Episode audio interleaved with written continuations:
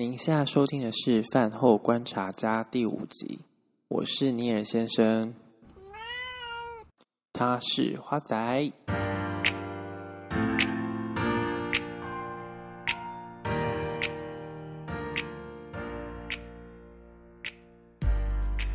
最近天气好像状况很不稳定，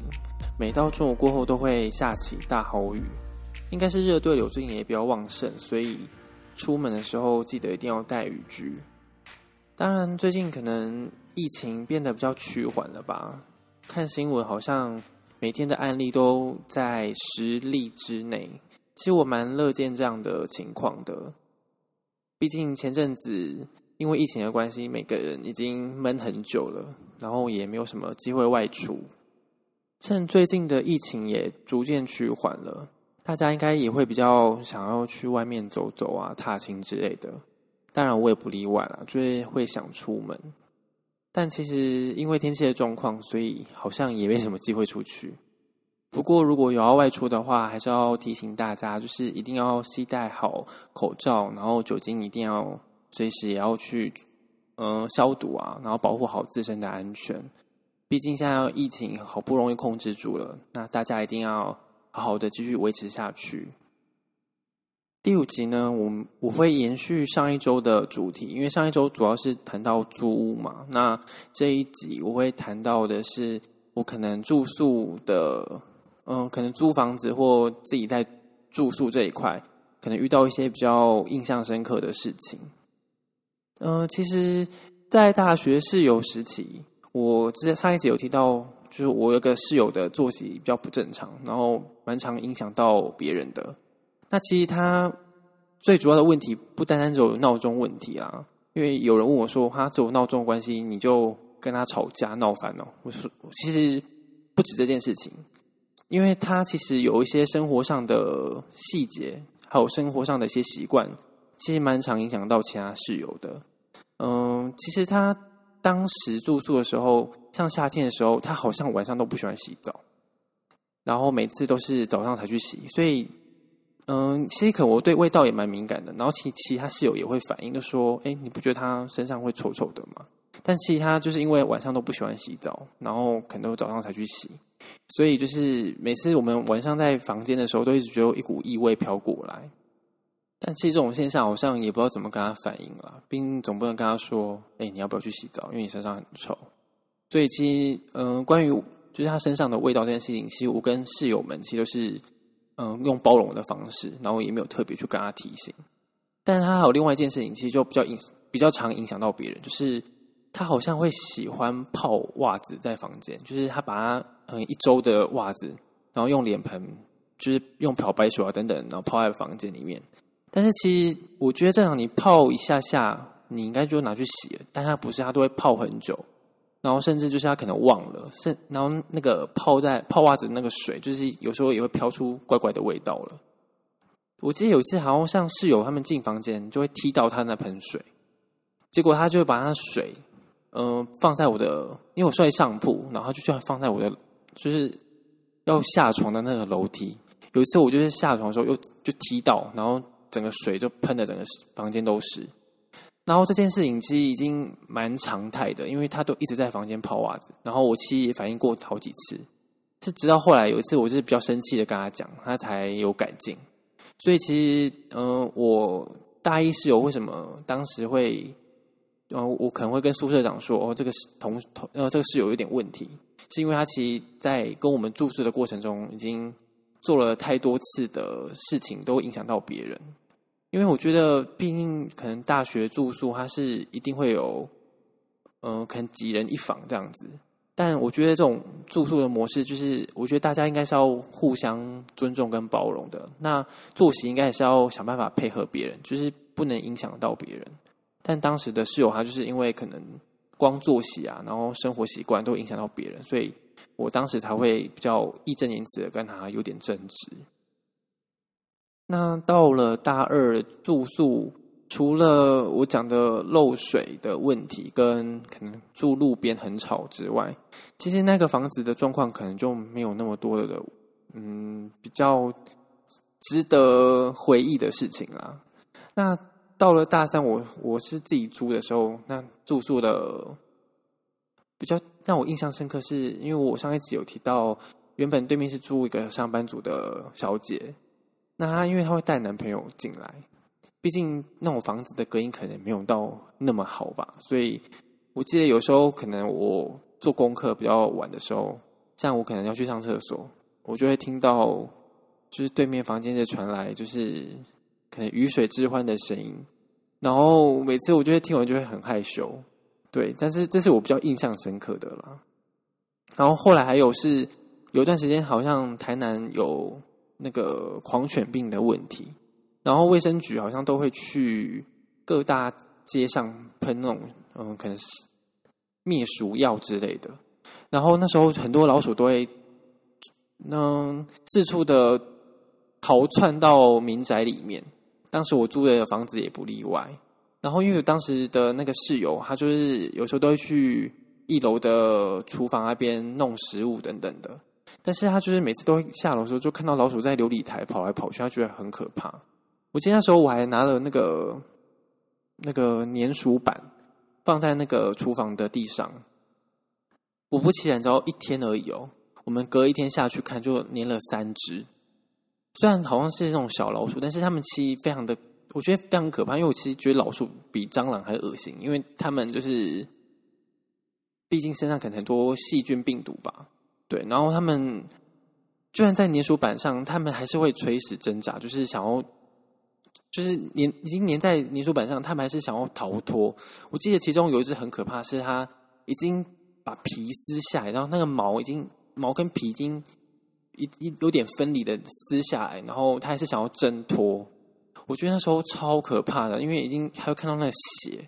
当时我还记得，我把那个老鼠粘鼠板，然后想办法把它移到外面去。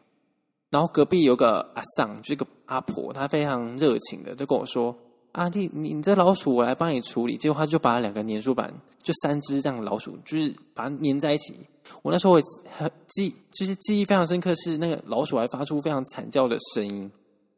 然后就说啊，没关系，晚上我再帮你把这个老鼠丢掉。对，那时候我还觉得哇，这阿婆真的很厉害。不过那阿婆蛮可爱的一件事情，就是因为他可能跟我们房东蛮熟的，然后我们当时住的那栋透天厝，还他的地下室是借给隔壁那个阿婆，她会当做她的。储藏室使用，他就会可能楼下会放一些他家里的一些用品，所以他其实有我们家的那个大门钥匙。我记得他有一次，就是我室友他也是要下楼拿东西，他就看到那个阿婆在翻我们家的冰箱，然后就在那边看。然后我想说，嗯，他不是只有借地下室要寄放东西吗？他怎么会打开别人的冰箱在那边翻？然后我就陪同我那室友一起下去楼下的时候，就问他说：“哎，那个婆婆你在干嘛？”他就说啊，无啦，我咧看恁冰箱，你冰虾米啦？啊，我唔敢拢坑巴被贵几啊？呢，就是他就是很可爱，就是会会关心我们，就是冰箱冰了什么啊？有什么东西要过期的？但是其实我觉得他就是这件事情，我们觉得蛮奇怪的啦。就是嗯，我们冰东西干他干嘛看啊？虽然我觉得他可能也是出于好意，看冰箱里面有什么东西而已，对啊。但是现在时候住宿的时候，觉得那个婆婆就是行为举止蛮特别的。然后当时我不是说，因为像呃大三那时候住的室友是我一个外系朋友，他其实跟我就是嗯、到现在也是维持蛮好的关系。然后我可能就毕竟可能跟他嗯、相处起来就是蛮融洽的。我记得他其实以前住宿的时候，他也是跟我有非常多欢乐的时光。我其实记得他很怕蟑螂，我好像没那么怕，是因为。可能家里以前有蟑螂，然后我爸妈在一楼都会喷那种蟑螂药，然后就会在地上死很多蟑螂。所以我每次可能从楼上要下楼的时候，我打赤脚的时候，就不小心，可能自己脚都踩到蟑螂了，蟑螂尸体。可能因为这样子，我后来已经变得好像没那么怕蟑螂。然后我那时候是非常的害怕，尤其是那种会飞的蟑螂。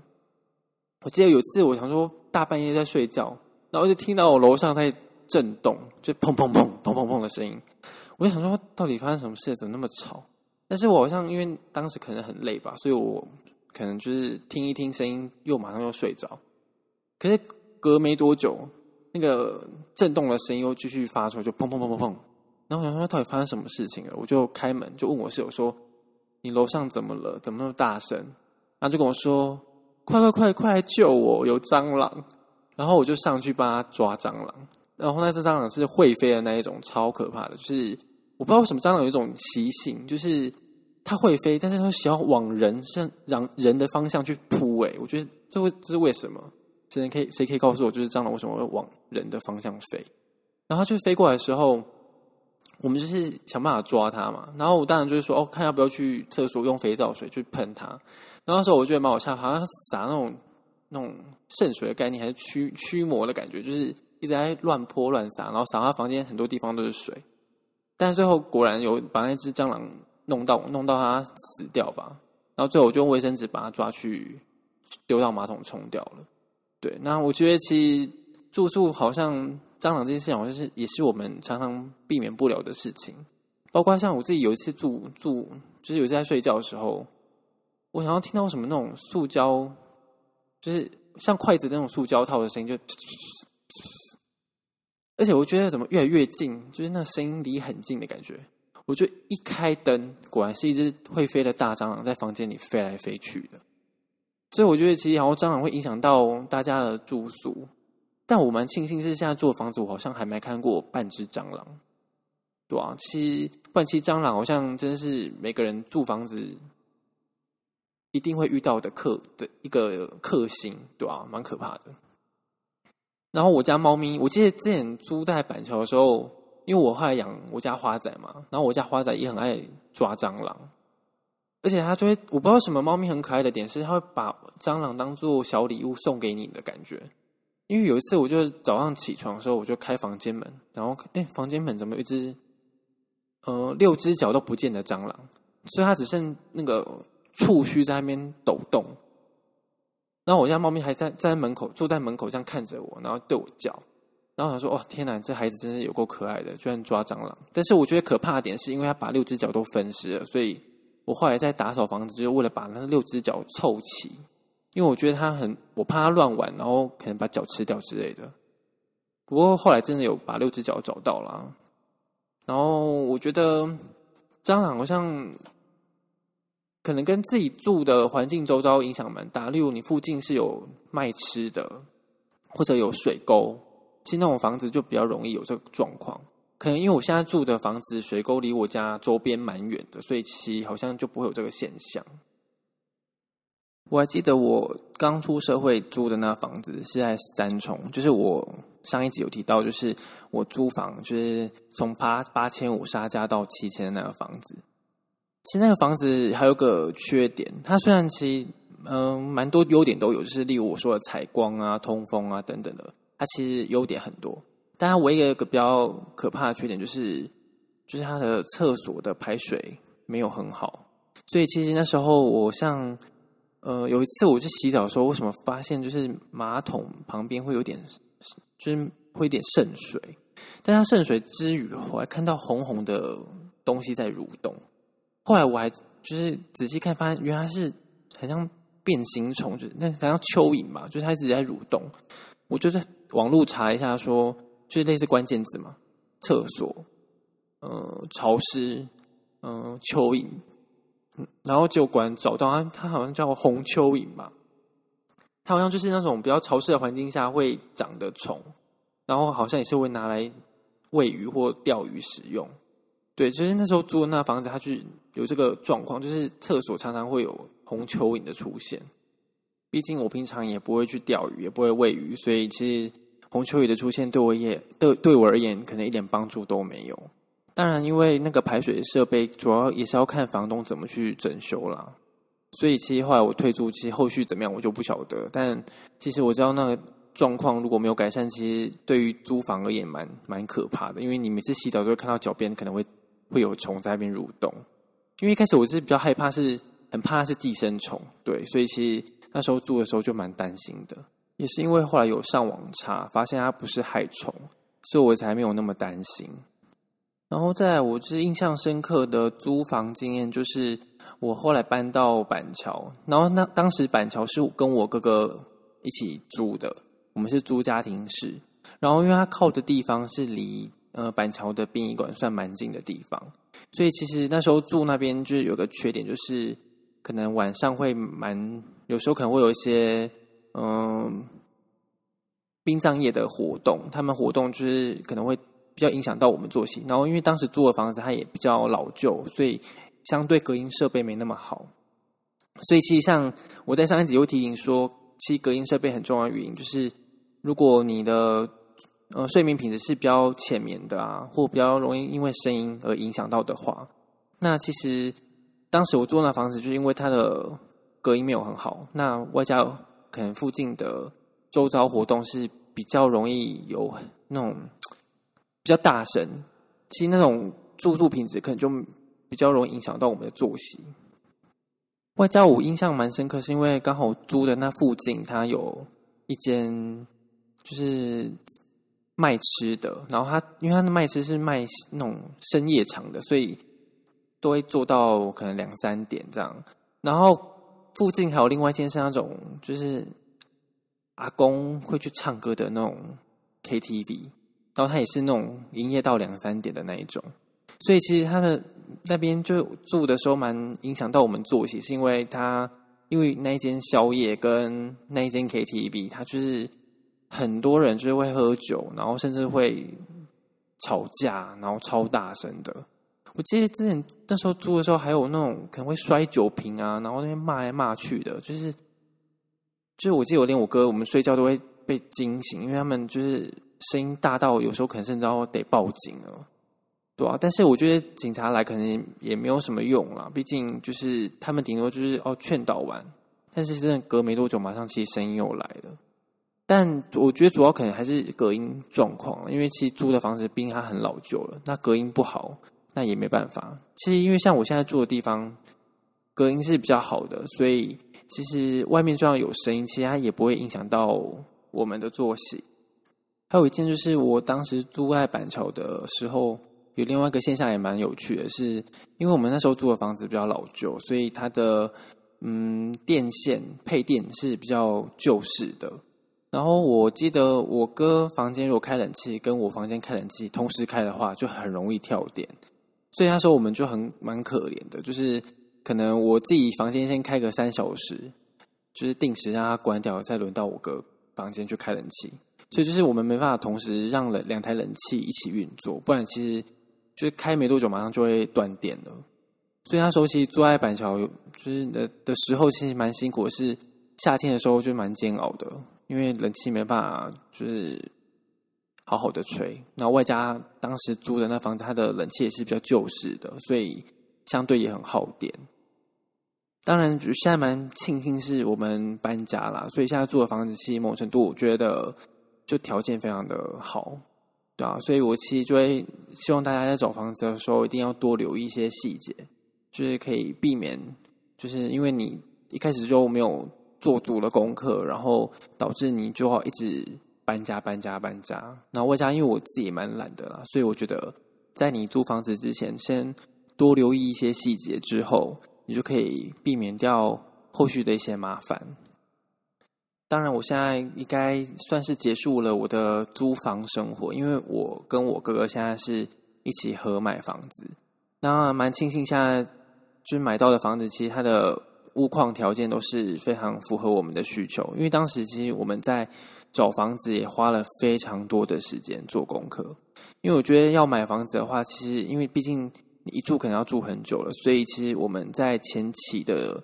嗯、可能在买房前的一些。准备其实都会在网络上先爬了非常多的文章啊，然后做了很多功课。那当然，因为现在房子其实就条件非常的符合我们的需求。那我们现在住了也两年多了，那目前的状况都是非常的好，就是已经跟我以前租房子的情况其实落差蛮大的。那其实这些条件都在我租房的的那些秘诀里面都有提到，就是这些条件其实都有符合。但只是唯一差别就是不用溢价，因为现在就是在背房贷。但现在我住的房子，我印象深刻只有一件事情啦，就是因为最就是我家附近，但也只有那么一次，就是有一对情侣吵架，然后他们超级大声，就是已经就是闹不和这样。那我当然会有邻居是伸张正义的出来，可能制止他们，但是他们就是变成，就情侣变成在跟跟那个住户在吵架，就是他们情侣突然和好了。所以那时候我听到，因为我很前面，所以他们声音真的大到会影响到我了。所以其实那时候我记得我醒来的时候，就在就变成在听他们吵架。对，然后我那时候就比较好，觉得有点好笑，就是明明吵架的情侣不吵架，然后变成两个人齐力，就是团结一心在骂那个住户。但其实住户其实只是伸张正义，跟他说：“哦，你们已经吵到别人了，说你们在吵，我可能要报警之类的。”但就是因为这样子的提醒，然后就导致那对情侣不愉快，然后就是非常生气的在骂那个住户。对，只是我坐在这边之后，唯一。印象比较深刻的时候，这件事情就觉得，嗯，这个逻辑也蛮奇怪的。就是明明吵架的情侣应该是就是要闹分手了，但是后来就因为只是被吵说，就制止说你们太吵了，然后马上两个就和好了。所以那时候我就觉得也蛮傻眼的，但也庆幸那个住户的关系，所以后来，嗯，他们的那个吵杂就是在他们的纠纷结束之后就安静了。不然我其实也很担心，说他们两个一直吵架，不知道会吵吵多久这样。那节目就来到了尾声了。嗯，其实租屋的时候一定会遇到蛮多的状况的啦。那我觉得这些状况当然也是提醒我们，呃，可能下次租房子要留意有没有这些情形的发生。当然，我觉得可能有些事情的发生也是蛮有趣的。所以，其实这些事情也会让我们在生活中的片刻会有时候也会想起来说：“哦，原来之前住住宿的时候有发生过蛮有趣的事情。”而我觉得我在。有在租房子的嗯时间里，那这段时间我觉得让我让我印象最深刻还是在我大三到硕士的时期，因为那房子可能租最久，所以其实它嗯可能保留我的回忆是最长的一段时间。也当然蛮庆幸当时的室友后来都是找自己认识的或同学啊，对，那其实因为。都是认识的人之后，其实我们可能也会定期去聚餐啊。像我记得中秋节的时候，我们会在一楼烤肉，所以我在当时的那段的住宿的时间里面，其实真的过得很充实，也蛮快乐的。像我后来会想要养我家花仔，是因为刚当时我的同学有养猫咪，那他有时候寒暑假会回家，所以其实他那时候小孩是委托给我照顾，所以其实那时候在帮忙照顾猫咪的时候，我才真的下定决心。说我想到哦，未来我如果工作之后也想养一只，对，所以其实我觉得那段住宿的经验真的是很充实，而且因为彼此也是蛮互相帮忙的。那听众们，你们有没有什么比较特别的住宿经验吗？也欢迎你留言让我知道哦。